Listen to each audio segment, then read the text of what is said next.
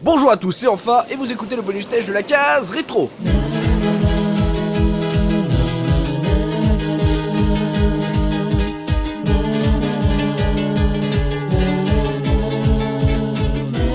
Et aujourd'hui, j'ai le plaisir de recevoir David Bajel dans le bonus stage de la case rétro. Bonjour David. Oui, bonsoir. Oui, parce que voilà, pourquoi je, pourquoi j'insiste sur le Bajel, c'est parce que Eh vous oui. allez savoir un peu, parce que moi, anglais, angliciste que je suis, euh, vous avez pu euh, voir si vous suivez les podcasts, euh, David dans le docu, dans le documentaire qu'on a consacré au Stunfest 2014, le reportage avec bah, David qui faisait du chiptunes dans le hall d'entrée du Stunfest et j'avais dit avec David Bagel, voilà, histoire de passer pour un gros faisant. Donc euh, voilà, j'avais envie, voilà, ne serait-ce que pour ça, j'avais envie d'inviter David, histoire de, de bien prononcer ton nom. Ça va, David? Ça va très très bien, mais si ça peut te rassurer, tu sais, je pense que tous les profs euh, en rentrée scolaire euh, m'ont appelé comme ça. hein. Donc, Ah. euh, faut pas, pas t'inquiète pas. Bon, je suis, je suis pas le seul, c'est la faute du, du studio Bagel, certainement. voilà, certainement. En direct de la régie de la case rétro.fr, il y a le professeur Oz. Comment ça va, professeur? Allez à tous, salut David. Salut. Et donc, pour ce bonus stage, David, on va parler euh, de toi, on va parler de, de ce que tu fais avec, euh, avec de vieilles consoles euh, en termes de musique. C'est pas pour rien que le professeur Rose est avec nous, mais aussi, on va parler de ton site mycommodore64.com. Euh, on parle très peu, nous, euh, du Commodore euh, 64 sur la case rétro.fr. Ça va être l'occasion d'en parler avec un spécialiste, un amoureux, un passionné. Donc, Eh euh, David, euh, on s'est rencontré donc, comme je l'ai dit, euh, au Stunfest 2014, où tu as, tu as foutu le feu sur le hall d'entrée euh, du Stunfest avec euh, de la chiptunes, et tu me disais euh, là-bas que, en gros, euh, que tu faisais parlait à la fois aux plus vieux qui connaissaient ces machines, aux plus jeunes justement pour qui c'était de la musique un peu électro, un peu un peu Voilà. un peu rigolote et que c'était un, un moyen assez intéressant de, de leur parler de ça. Donc euh, on reste vraiment là dans le Commodore. C'est euh, pourquoi finalement le Commodore? Est-ce que c'est à ce point une machine qui t'avait marqué pour que tu en fasses un site et que tu fasses de la musique avec? Alors, en fait, je n'ai pas eu de Commodore 64 à l'époque. Oh quel scandale Il y aurait il y aurait eu dû avoir une grosse, grosse frustration. Euh, donc non, à l'époque, j'étais surtout entouré de d'Amstrad, de Thomson MO5, ce genre de trucs. Euh, mais pas de Commodore 64. hein. Euh, ce n'est que une fois que j'ai eu mes premiers salaires que je me suis dit non, il faut vraiment que je m'achète cette machine. Ça, ça fait trop longtemps que, que j'en rêve, même si c'était déjà devenu rétro du coup à l'époque. Oui. Et euh, oui, j'avais déjà entendu pas mal de, de musique faite là-dessus. Et évidemment, le son était, était fabuleux. euh. Vraiment là euh, le Commodore c'était purement pour la musique. Donc ça veut dire que t'étais musicien à la base, c'est pour ça que tu t'es intéressé? C'était pas Ah. pour le jeu vidéo? Ben, si, à l'époque, étant, étant gamin, j'étais très branché jeux vidéo, évidemment. Ouais. Euh, mais euh, ça me travaillait déjà pas mal la musique électronique. Et, euh, et puis, dès que j'ai eu euh, 15-16 ans et que j'ai pu aller dans tout ce qui était euh, rave et compagnie, bon, là, je me suis dit, Mm. effectivement, la techno et l'électronique, c'est mon truc. Mm. Bon, et maintenant, ça fait euh, 17 ans que je joue en tant que DJ et live. Ouais. Euh, dans, dans un rayon euh, techno-électro et tout ce qui est euh, EBM ou même juste techno-techno. Ça, ça m'a permis d'aller jouer bah, aux États-Unis, au Canada, en Colombie, en Bulgarie, en Hollande, enfin un peu partout en Ah Europe oui, carrément. également. Et euh, bah, j'ai toujours gardé le Commodore 64 sous le coude pour en mettre de temps en temps dans mes morceaux. Euh, en fait, on sait pas forcément que c'est du Commodore 64, justement euh, parce que euh, bah, il, a, il a tout autant de qualité qu'un autre synthé en fait. Ah ouais? Il est à ce point, euh, même aujourd'hui, c'est un truc qui, qui tient la Ouais. route euh, pour les musiciens, ça. Oui, complètement, ouais, je trouve, euh, qui, qui tient vraiment la route. Bon, après, c'est, euh, il y a certaines personnes qui font des trucs euh, bah, en do it yourself ou qui composent vraiment un synthé à partir juste de- du processeur. Mm. Donc, il y a tout ce qui s'appelle MIDI Box Seed et euh, les MB6582, enfin, c'est tout un tas de trucs comme ça. Mm. C'est vraiment une boîte, euh, un petit synthé avec plein de potentiomètres et tout un tas de trucs où dedans, ils, ils mettent huit processeurs sonores du, du Commodore 64. Bon, là, évidemment, tout est euh, même plus, enfin, multiplié par 8, donc ça, ça Oui. prend une ampleur euh, énorme. Mais c'est, euh, ouais, c'est vraiment intéressant. Et, et je mets un point d'honneur, justement, à utiliser le vrai Commodore 64 et pas un émulateur. Ouais. Euh, justement pour ne pas euh, bah, pour regarder un peu ce, ce côté euh, Pour bidouiller la machine, quoi. voilà alors par contre je ne bidouille pas les, or- les ordinateurs je ne les ouvre pas je les banne pas je, Oui, oui. je suis pas trop dans cette mouvance là tout ce qui est circuit de binding de, de petits synthés et, et autres j'aime bien garder le l'appareil tel qu'il était à l'époque en fait. D'accord. Donc euh, à la base ton amour du Commodore ça vient de la musique et comme tu l'as dit, tu c'était pas une machine que tu avais eu euh, à la base pour jouer. Et comment c'est venu l'idée de créer mycommodore64.com Le .com est important. Ça veut dire j'imagine que ça rassemble euh, pas que des Français et, tous les amoureux du Commodore. Donc d'où ça d'où ça t'est venu cette idée de mycommodore 64 Eh ben c'est après bah, une fois que j'ai commencé à m'acheter un Commodore 64 évidemment j'ai commencé à m'intéresser à tout ce qui était périphérique de son, MIDI euh, et tout ce qui pouvait exister autour. Quoi. Donc j'ai vraiment accumulé ça pendant de nombreuses années. Et effectivement, le, le côté collection, c'est sympa, mais euh, des objets qui restent sur des étagères euh, enfermés chez moi, je trouvais ça moyen quoi. Donc je me suis dit il faut vraiment arriver à, partager euh, tout ça mm-hmm. et surtout à partager mon expérience en fait. Euh, quand j'utilise euh, tel ou tel euh, soft ou, ou interface hardware pour communiquer avec d'autres synthés, bien souvent peut-être qu'un mec, je sais pas, on dit n'importe quoi, mais un mec en Pologne ou en Nouvelle-Zélande va avoir le même truc mais n'a pas le, manuel par exemple. Ouais. Moi je l'ai. Je scanne tout ça, je fais un PDF, je le mets à dispo et j'explique comment ça marche quoi. Voilà. Mm. Brièvement, voilà pourquoi mycommodore64.com bah, C'est justement pour partager tout ça. D'accord, mais c'était créé comme un forum à la base ou tu avais envie vraiment de, de développer euh, tout ce que vous faites là-dedans? On va, on va revenir un peu hein, pour euh, les auditeurs sur euh, tout ce qu'on peut y trouver pour tous les amoureux du Commodore. Mm. Mais à la base, c'était juste pour réunir, comme, comme dans un forum, en fait, les, les passionnés du, du, Commodore et ceux qui avaient besoin d'informations ou de réunir des, des ressources. C'était un, peu dans cette optique-là. En fait, bon, là, j'ai pris un modèle de blog où je, je poste des articles.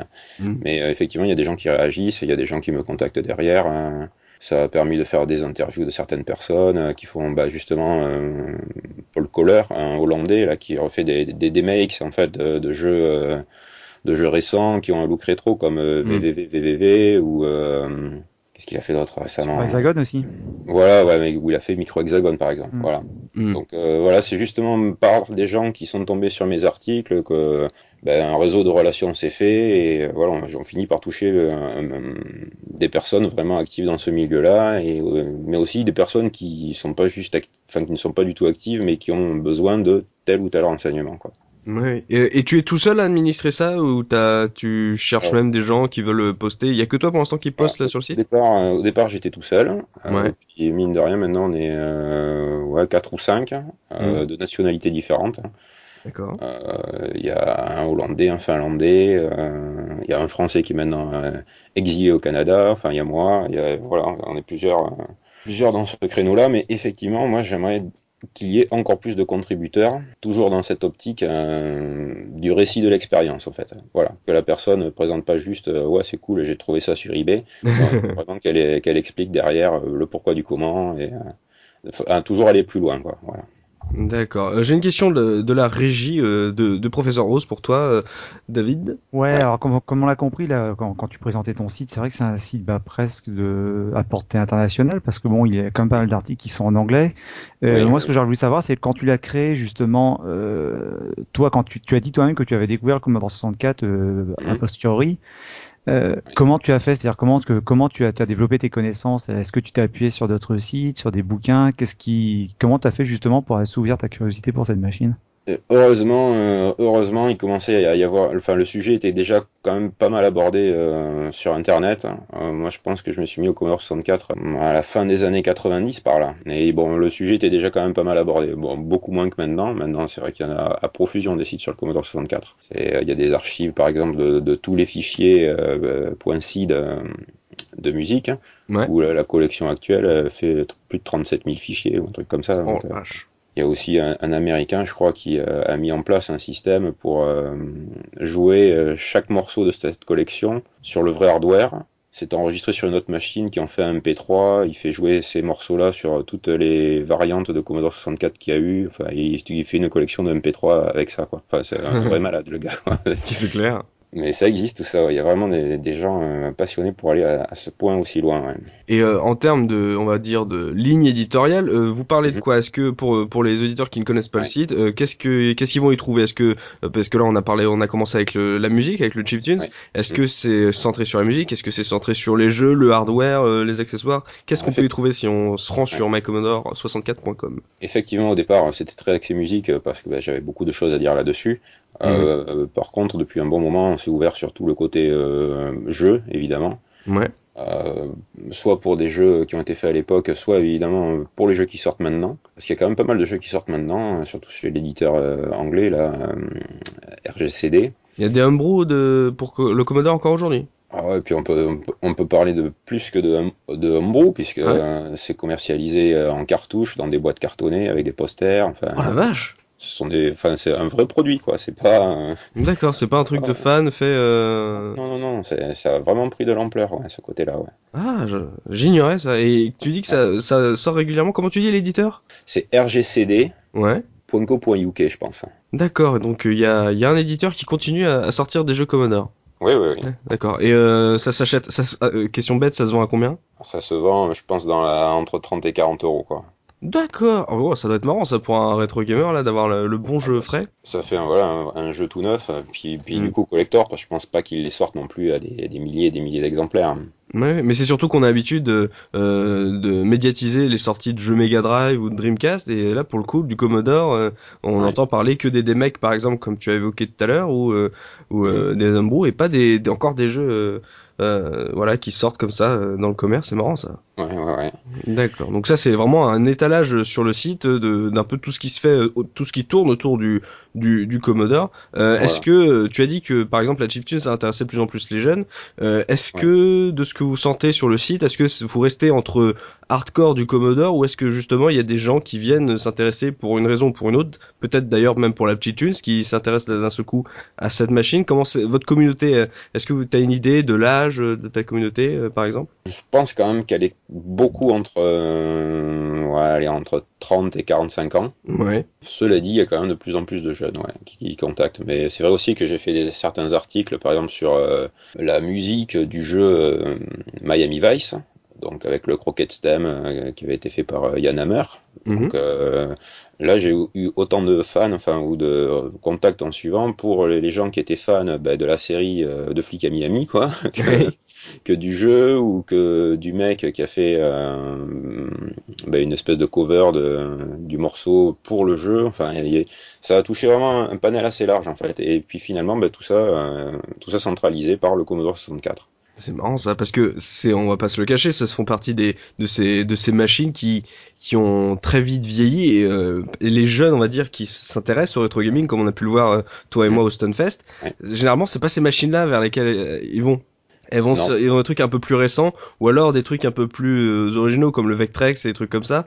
Mais euh, justement, ce sont des machines, le Commodore en fait partie, qui sont peut-être un peu boudées par le, le public actuel qui n'y voit pas autant d'intérêt que sur des, des vieilles consoles justement. Est-ce que toi, euh, tu le ressens ça sur le fait que en gros, c'est des machines qui sont peu connues aujourd'hui ou mal connues? Et est-ce que voilà, c'est un votre communauté, vous vous sentez un peu exclu, on va dire, de ce qu'on appelle le, le rétro gaming en général? Pas, pas tant que ça en fait. Je pense que c'est le problème est plus euh, franco-français en fait. Mhm. Je pense que le Commodore 64, bon enfin je sais pas que je pense, c'est que le Commodore 64 n'a pas vraiment marché en France à l'époque. Euh, bah, tout simplement parce qu'il était écrasé par le, marché euh, Amstrad et Thomson. Hmm. qui lui avait vraiment pignon sur rue à l'époque, hein, pour la France. Hein. Oui, oui. En revanche, ailleurs, euh, bah, le Commodore 64 avait une aura euh, vraiment plus importante. Bon, je pense que ça, ça, ça, ça s'est transmis sur euh, d'autres générations, et, et, maintenant, enfin, il y a plein de euh, je sais pas, les pays de l'Est ou les pays du Nord, tout ce qui est Finlande, Suède, etc., pour eux, c'est vraiment, euh, si on parle de trucs rétro, c'est Commodore 64. Quoi. Bah, pour eux, c'est une machine mythique, quoi. C'est... Tu penses vraiment que c'est en gros, il y a eu un désamour déjà à l'époque pour le Commodore euh, chez nous, et que bah ça, ça se suit logiquement euh, pour le rétro gaming. C'est une machine qui fait moins rêver les rétro gamers parce que ça faisait pas trop rêver les gamers à l'époque. Peut-être, ouais, c'est peut-être, mm. mais je pense que ça, il y a cette espèce de mentalité en France, mais je pense pas que ce soit le cas ailleurs. Quoi. Voilà. Bah, c'est intéressant ça. Donc, euh, c'est justement ça, tu le ressens dans la communauté, il y a, y a moins de Français que d'autres nationalités? Ah bah oui, ah, ah ouais, clair. Ouais, ouais, ouais, vraiment. Ouais. ouais. Et ça leur fait quoi de savoir que c'est un Français qui a...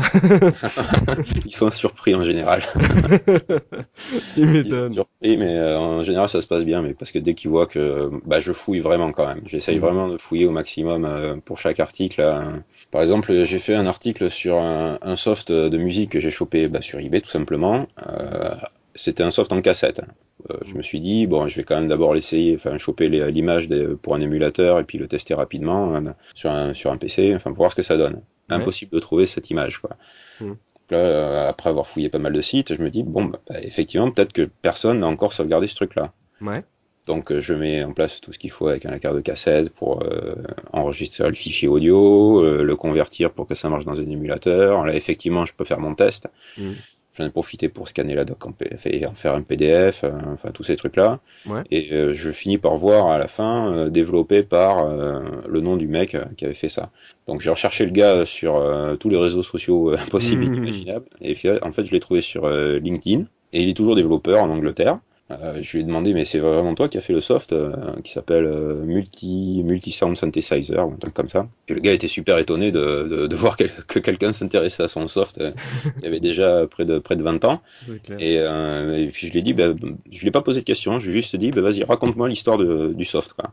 Hmm. Et le gars m'a fait un pavé de une bonne dizaine de pages pour m'expliquer tout ça. Et en fait, il avait 15 ans quand il a fait ce soft là. Oh la vache Ouais, c'était vraiment l'histoire improbable quoi. Hmm. Il est allé voir un éditeur avec un petit bout de programme de musique et ils lui ont dit ouais c'est cool ton truc, bon allez on, on, croit en toi, on va te filer un Commodore 64, un lecteur de disquette pour que tu puisses bien bosser tout ça. Donc hmm. c'était Noël pour lui quoi. Enfin, et euh, il a fait son soft, il leur a donné, le truc est sorti et ben, moins de six mois après la boîte coulée, il en a plus jamais entendu parler et voilà il était vraiment étonné que quelqu'un s'intéresse à son truc autant de temps. Oh, oh, oh l'histoire tragique quoi. ouais. Et son soft en fait c'était pour créer de la musique sur Commodore. Ouais, c'est ça, ouais. Mais c'était plus dans une optique de synthèse sonore. En fait, il n'y avait hmm. pas vraiment de séquenceur, on n'allait pas faire un morceau entier, c'était plus pour travailler des sons et les utiliser dans autre chose après. D'accord. Mais, euh, mais c'était intéressant quand même. Le son soft, bon, honnêtement, est loin d'être euh, top. Hmm. Mais euh, c'est bien d'avoir une. Le retour un, retour et puis surtout ouais enfin une bah c'est l'histoire avec un petit H quoi voilà oui oui c'est ça c'est quand même en c'est quand même en 83 c'est-à-dire euh, proposer sur un ordinateur euh, familial je vais dire la mm. possibilité justement de composer des sons parce qu'on compose pas forcément de musique j'ai l'article sous les yeux au moment où tu en parlais justement. Ouais, voilà. c'est quand même assez assez hallucinant. C'est-à-dire que le l'informatique euh, tout public grand public n'est pas encore vraiment né Bien sûr. Mm. Et voilà, t'as déjà des mecs qui s'amusent à proposer ce genre de logiciel, quoi. C'est. alors quand en plus on apprend que le gars il avait que 15 ans à l'époque, quoi. C'est fabuleux. C'est clair. Ça devait être une sacrée tronche déjà. D'autant plus que je pense que ça, ça, devait être assez difficile de d'aussi bien se documenter sur le sujet à l'époque, quoi. Je pense pas qu'il y avait autant de. Maintenant on se rend plus compte avec le net, on trouve tout ce qu'on veut en moins de 10 minutes, quoi. Mm à l'époque, ça devait être une autre histoire, hein, je pense. Mais c'est surtout qu'en plus, là, pour euh, justement pour les, les, lecteurs de My Commodore 64, d'avoir un retour comme ça d'un créateur de soft de l'époque, avoir euh, sa, sa vision de l'époque aussi, comment ça s'est passé aussi pour lui, euh, mm-hmm. ça rappelle aussi toute une époque. Ça, c'est c'est toujours très riche, comme tu l'as dit, c'est l'histoire avec un petit H, mais c'est mm. toujours ces, ces, petites anecdotes qui font qui font vivre un peu la passion et tout avec le temps, de se dire ah tiens c'est marrant ça. Je peut-être même pour ceux qui ont connu le soft curieusement à l'époque, ils l'ont trouvé, oh là là, je me rappelle de ça et, et c'est c'est bien d'avoir la, la, vision des créateurs de l'époque, ça, surtout pour ces, ces, petits projets, ouais, c'est clair. J'essaye de faire ça au maximum. Bon, après, il y en a mm. certains qui me, qui me répondent pas ou qui sont passés à d'autres choses et qui en ont plus rien à foutre. Hein. Ça arrive aussi, hein, mais. Euh... Mais effectivement, quand on peut l'avoir, hein, je dis ça c'est top, c'est vraiment, je dis souvent c'est en, sachant d'où on vient que, que l'on sait où on va, et là mm. ça s'applique vraiment quoi. Voilà. Euh, donc là on, revient, là, on était revenu sur sur ton site, euh, tu as précisé que le Commodore tu ne l'avais pas connu à l'époque en tant que joueur, mais justement toi, euh, ton passé de joueur, t'as commencé par quelle machine? Est-ce que le jeu vidéo ça a été euh, très tôt dans ta dans ta vie? Ou est-ce que c'est venu un peu sur le tard? Voilà, quel a été ton début de joueur? Alors le début de joueur, je pense que ça a été euh, à l'école primaire. À l'époque, euh, il existait le plan informatique pour tous dans les années 80. oui. Et euh, on avait ce qu'on appelait un nano réseau composé d'ordinateurs Thomson MO5 avec le petit clavier gomme et l'extension 16 kg. Enfin, mm. grosse machine de Roxor quoi. c'est ça. Clairement. Et donc il n'y avait pas beaucoup de jeux effectivement, mais on faisait de la, tortue. Voilà. Exactement. Où on pouvait dessiner avec, des commandes euh, avance, enfin AV10, TD90, etc. Enfin, c'était rigolo. Il y avait les pages de euh, lapin, je crois aussi. Alors, je l'ai pas connu celui-là. Euh, si je ne me trompe pas, enfin bref. Ouais, sinon à l'époque, non, il y avait aussi un, club informatique euh, dans mon village. Il y avait des Amstrad, des Atari, euh, donc j'ai commencé par ça. Ouais. Donc, euh, t'étais de base sur les micro-ordinateurs, les consoles. c'est, c'est, est-ce que c'est venu déjà ou ou t'es resté très porté sur l'informatique? Alors, je suis pas mal resté porté sur l'informatique parce que c'est avec ça que je pouvais faire de la musique, hein, alors que mm. les consoles à l'époque permettaient pas forcément d'en faire. Donc, pour toi, c'était le, c'était pas que pour le jeu vidéo, c'était qu'il y avait aussi le, ta vraie passion de la musique et que ça te permettait d'allier les deux en fait. ça n'a jamais été je suis un gamer avant tout et après musicien, c'est je suis les deux. Ouais, je suis les deux. Ouais, ouais, mais j'ai beaucoup joué bah, sur euh, donc sur 8 bits, euh, Amstrad et, un peu Atari. Hmm. Sinon après 16 bits, euh, beaucoup Atari et Amiga. D'accord. Donc la, la, NES, la SNES, pour toi à l'époque, c'était pas intéressant, toi, toi qui faisais partie de l'équipe des micros. Alors je n'en avais pas, mais c'était plus pour une, une, question de moyens, je pense. Hein. Euh, mais par contre, j'y jouais beaucoup chez les potes. Ouais. J'ai joué les doigts en sang euh, sur Street Fighter 2, sur euh, la Super NES. Enfin, voilà, c'est tous ces trucs-là. Tu parles de question de moyens, mais est-ce que comme les trois quarts des possesseurs de de, de jeux micro-ordinateurs, est-ce que toi, euh, ce c'est des disquettes officielles? je fais les semblants. pas tout, évidemment, évidemment pas tout. Il y, avait de grosses, grosses teams de swap de, de, disquettes, ouais. Comme tous les joueurs de l'époque. Plus c'était facile, plus c'était euh, logique. Plus tard, c'était la R4 de l'époque. Oui, voilà. Je pense que les seuls originaux que j'ai, enfin, j'en ai quand même quelques-uns, hein, mais bon, ça, je pense que ça a surtout été des cadeaux pour euh, Noël et, euh, anniversaire ou des trucs comme ça. Hein. Bon, on a fait un beau tour là sur euh, sur ton site, donc euh, bien sûr, on, ne fait que trop conseiller à nos auditeurs de de se sur mycommodore64.com. Si vous êtes fan du Commodore, déjà ça vous ça vous rappellera de bons vieux souvenirs et vous serez entre entre euh, experts, entre spécialistes et passionnés. Si vous connaissez pas, bah, justement, c'est l'occasion de de vous y frotter. avant de passer au célèbre questionnaire de Bernard Pixel, David, on va se faire une petite pause musicale avec l'OST de l'invité. Et justement, pour cette OST, qu'est-ce que tu as eu envie de nous faire écouter et pourquoi? Eh ben justement, donc un morceau fait sur Commodore 64 évidemment, mais pas un morceau d'époque, hein. euh, c'est un truc récent, euh, mm. enfin qui a, qui a 5 ans je crois, il est de 2009, mm. euh, fait par un Hollandais, il me semble, et qui lui utilise vraiment, enfin pour moi c'est un magicien du du, du CID qui, qui, utilise les filtres à merveille quoi. Alors c'était justement pour ne pas retomber dans le bah, dans les grands classiques de l'époque avec tout ce qui est Rob Bard, mm. enfin tous ces gens-là, enfin toutes les, tous les grands noms connus, euh, c'est pour faire découvrir autre chose. Voilà. Ah, bah voilà, on va s'écouter ça et on se retrouve tout de suite après pour le questionnaire de Berlin Pixel.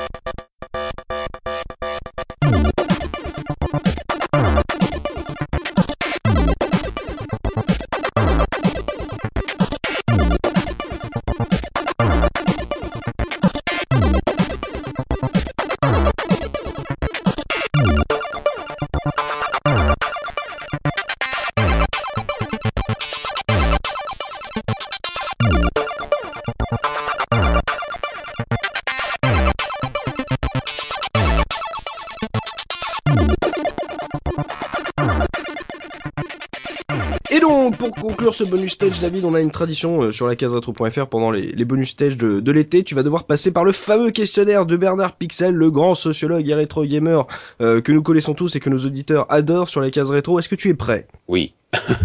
on commence avec la première question. Sur quel jeu as-tu ressenti ta plus grande fierté en voyant le générique de fin défiler? Euh, Je pense qu'à l'époque c'est sur Rick Dangerous 2. Tu as fini Rick Dangerous 2 oui, après des, des milliards de... quand il saute et qu'il se fait allumer. oh la respect. Ah franchement respect.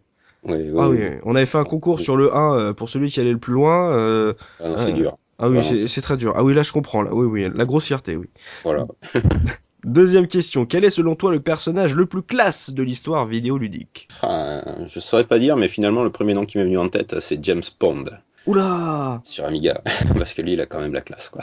D'accord, parce qu'on a on a un de nos invités du bonus stage qui a dit que lui c'était lui euh, son personnage le plus ringard. Ah ouais, j'aime bien. Comme quoi c'est ça, c'est ça qui résume la case rétro, c'est que sur euh, un même personnage, une même idée, on peut avoir deux avis différents. Comme quoi, il n'y a pas une seule vérité. Troisième question, bah justement, quel est selon toi le personnage le plus ringard de l'histoire vidéoludique? Ah, c'est peut-être Chuck Rock. Moi je l'aimais ah, pas. Ouais, non, je l'aimais pas trop. Euh trop vulgaire. mais ouais, non, je sais pas. Peut-être lui, ouais. Ah, mais Chuck Rock, oui, oui. Non, mais voilà, c'est euh, encore core design, hein, on, a, on approuve. Ils ont fait mieux en car design après. oui, c'est ça. Ouais, ouais. Oui, mais en se loupant, c'est une autre, c'est une, autre histoire. Quatrième question, si tu devais enterrer un jeu dans le désert du Nouveau-Mexique, lequel choisirais-tu? Bon, euh, certainement pas celui qui y était. Euh, je pense que, ouais, alors, un jeu plus récent. Euh, c'est pas le dernier Wolfenstein auquel je n'ai pas joué, mais le, le précédent. D'accord, donc euh, toi t'es un fan de la série en elle-même, quoi. Oui, voilà. Ouais. Mm. Ah, intéressant ça. Alors bah c'est faut faut lui rendre au moins ce, ce, ce truc-là. Ça doit être euh, une un de mes plus enfin de mes plus grosses raisons de mon échec scolaire. Ça sur le 3D ou sur les précédents? Euh, pour Wolfenstein, Ouais. euh, le 3D, ouais. ouais. Ah, ouais, mais, bah merci John Carmack. Voilà. David. Cinquième question, si tu n'avais qu'une seule place sur ton meuble télé, quelle console y trônerait en priorité? Alors, pour un fan de micro-ordinateur, ça va être euh, assez marrant comme question. Euh, la Dreamcast. Oh Joli, joli. Joli. Oui, parce que j'ai la Dreamcast et que j'aime beaucoup jouer quand même à Ikaruga, euh, truc comme ça, ouais. ouais. Voilà, et ben il a fallu tomber, il a- il a fallu que tu tombes sur les deux Sega fans de la case. C'était très bien ça. Sixième question, quand un jeu t'énerve, David, quel juron sort le plus souvent de ta bouche? Ah, bah, ça, enfin, c'est- je pense que c'est une compilation euh, de la ponctuation euh, bordelaise, parce que vous avez peut-être entendu mon accent. ça, ça doit être un truc dans putain de bordel d'enculé de merde ou un truc comme ça. C'est, c'est- voilà, Bordeaux, euh, on te salue. Voilà, c'est Voilà. ça, Bordelais, si, tu, si vous nous écoutez. Septième question, quel est ton plaisir coupable? Le jeu que tu as presque honte d'aimer plaisir coupable. euh, Ah si, par exemple, tiens, un, un jeu sur euh, qui est sorti sur PC et PS3, Hmm. un jeu qui a pas beaucoup plu, je pense, au public et à la critique, qui s'appelle Fuel, un jeu de voiture, qui était développé par un Ah, des Zobo, Bordelais. Ouais, ouais. World. Ouais, c'est ça, ouais. C'est l'open ben, world, là, moi, le, le jeu le plus grand du, le plus grand jeu du monde. Là. Ah ouais, il y a une surface de 14 000 ou 17 000 km. Enfin, Et toi, t'as, toi, t'as accroché et par rapport à, à la vie Et générale? j'ai- J'ai bien accroché par rapport à la vie générale, ouais. Ouais, ouais, j'ai bien aimé, ouais. Après, je comprends euh, que beaucoup de joueurs étaient frustrés euh, pour un truc tout con, en fait. C'est effectivement, c'est un jeu euh, bah, vraiment typique euh, arcade, quoi. Mm. Il n'y a pas de putain de nitro ou de boost euh, pour mettre un coup, quoi. Voilà. Et euh, ça, apparemment, ça a frustré beaucoup de joueurs hein, qui se sont désintéressés du truc parce que il faut quand même être assez pointu sur euh, tel ou tel virage. Et, euh, ça peut entre deux chaises. Ouais. Mm. Voilà, entre deux chaises, et justement, c'est ça qui l'a fait planter, je pense. Ouais, peut-être. Mais en tout cas, il restera dans l'histoire pour son air de jeu. C'est ça qu'on Voilà. retiendra. ouais. Ouais. Huitième question, David. Quel est le jeu généralement plébiscité que tu ne peux absolument pas supporter? Euh, j'ai beaucoup de mal avec euh, Assassin's Creed. Mhm. J'arrive pas à y jouer. Je sais pas pourquoi. Euh, je sais pas. Pourtant, c'est facile à y jouer. Il suffit d'appuyer sur euh, R1. Oui, mais j'arrive pas à m'y mettre. J'arrive pas à me mettre dans l'univers. J'arrive pas. à- Je sais pas. J'ai pas réussi dès, dès le premier. Et, euh, je sais pas. Ouais. On y, on y reviendra, nous, dans 10 ans, quand on reviendra sur le- les premiers Assassin's Creed. Je pense qu'on aura de belles choses à en dire. Ouais, Euh. mais comment on ferait, comment on fera pour jouer dans 10 ans à des jeux euh, de maintenant? Ah, on demandera à Looping de nous bigdouiller une, une vieille Ouais. Xbox Oh, 360. les éditeurs ont ressorti de nouvelles versions HD. C'est ça, on dématérialisé à, à 5 euros par mois. Ça, ça sera magnifique. Neuvième question. Si ta vie pouvait être un jeu, David, lequel choisirais-tu? Oh, oula, sacrée question ça. Euh... euh, Doom. Oh la vache, le bordel. Il faut du shotgun, il faut du sang. Non, euh, non, Un non, peu je de drogue dans la vie, voilà, et des balls. Balls of steel, et voilà, on est parti, quoi. Ouais, faut y aller quoi. Non, mais j'aime bien, là. Au moins une, une réponse un peu badass, là, sur cette question. C'est bien. Et enfin, dernière question. Si tu ne pouvais plus jouer qu'à un seul titre pour le reste de ta vie, lequel choisirais-tu? Vous avez des sacrées questions quand même. Ah, c'est le questionnaire de Bernard Pixel, il est connu partout dans le monde, là. ah, pour, si, euh, si, quand même, Tetris. Ah bah, un, un grand classique, ça. Ouais, ouais, oui, parce que ça m'a beaucoup accompagné euh, et j'y joue encore euh, régulièrement sur, enfin, sur Game Boy. hein. Ah bah voilà, Tetris, un classique, un indémodable, bah ça va être justement Ouais. sur Tetris que va s'achever euh, ce bonus stage et cette série de bonus stage. Merci encore à toi, David, d'avoir accepté euh, notre invitation, de t'être prêté à l'exercice, d'avoir clôturé cette série euh, de bonus stage. Euh, merci à toi, professeur, d'avoir d'avoir participé à, à celui-là depuis la régie de la case rétro. Donc euh, on vous remercie encore, chers auditeurs, de nous avoir suivis euh, chaque semaine pendant cet été sur les bonus stage de la case rétro. Euh, on, on se retrouve euh, dès la semaine prochaine pour le début de la saison 4, mine de rien, ça commence. Euh, vous pouvez entendre à ma voix que la saison a été dure. Euh, je pense que j'ai encore un peu de temps pour me reposer avant d'entamer cette grosse saison 4 qui nous attend. Donc on va se retrouver pour la saison 4 de la case rétro. N'oubliez pas, le rétro gaming est l'avenir des consoles next gen. Salut, salut Salut